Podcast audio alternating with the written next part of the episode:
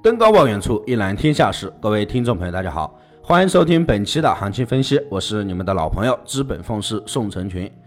本团队专注市场动态，解读世界经济要闻，对原油、黄金有深入的研究。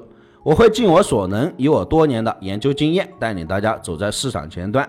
可以添加我的个人微信，大写的 L，小写的 H，八八八零零七，给到你更多的帮助。近期的行情确实精彩，上周多空转折，大幅度的下跌。本周初呢，单边上涨，周二震荡下行，再到昨天过山车式的一个走势，日内的幅度空间是足够大的，而对方向的把控也比较难，操作得当，利润可观。反之，多空来回少呢，你会变得没有脾气。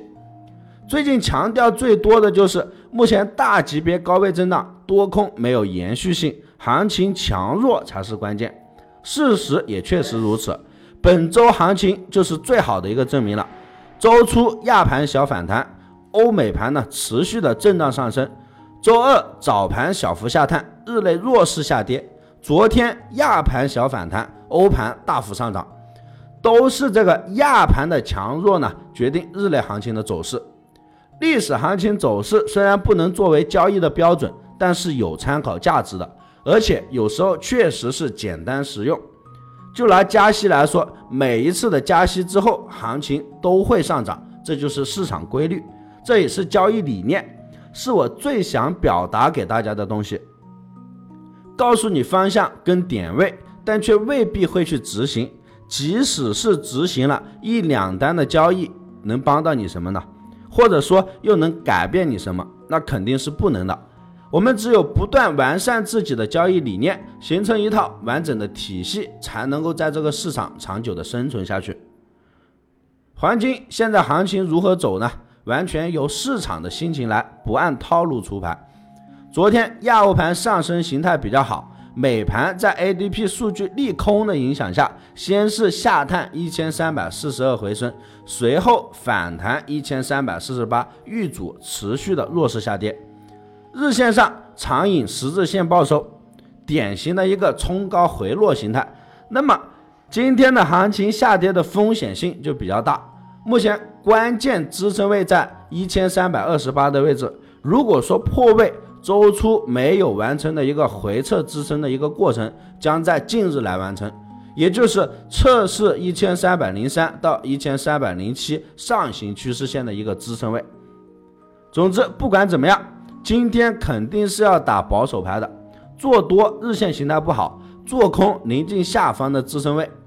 建议我们可以先关注一千三百二十八支撑位的得失，破位可以跟进空单，反之呢支撑上涨。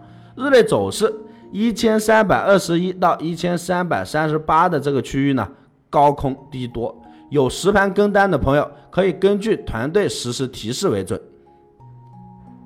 再看到原油方面，也是果然跟昨天的思路一致，先跌后涨。EIA 数据公布之后呢，下探回升。那么现在关键性的一个问题来了，日线调整是否到位？上行趋势线的支撑位？在六十一点五附近，昨天下探六十二这个位置呢，在才开始反弹的，说明下方的支撑是有效的。那当前日线具备有回调底部的形态，但还需要行情进一步的去确定。而且高位震荡的走势还是存在很多不确定性的。从近期的一个黄金走势就能够看出来，多空转换快，而且不延续。那预计接下来呢，会有一到两天的一个震荡过程，但可以肯定的说，是不会有大跌了。下方的空间已经是不多了。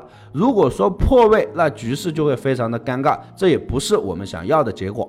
操作上要开始回调做多了，至少我们不要再去看空，做空的风险系数是比较大的。只要上升趋势支撑不破，那后面肯定就会涨上去。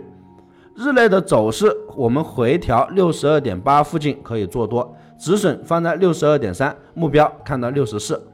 以上就是本期的全部内容，感谢大家收听，希望持续关注本人，我们下期再见。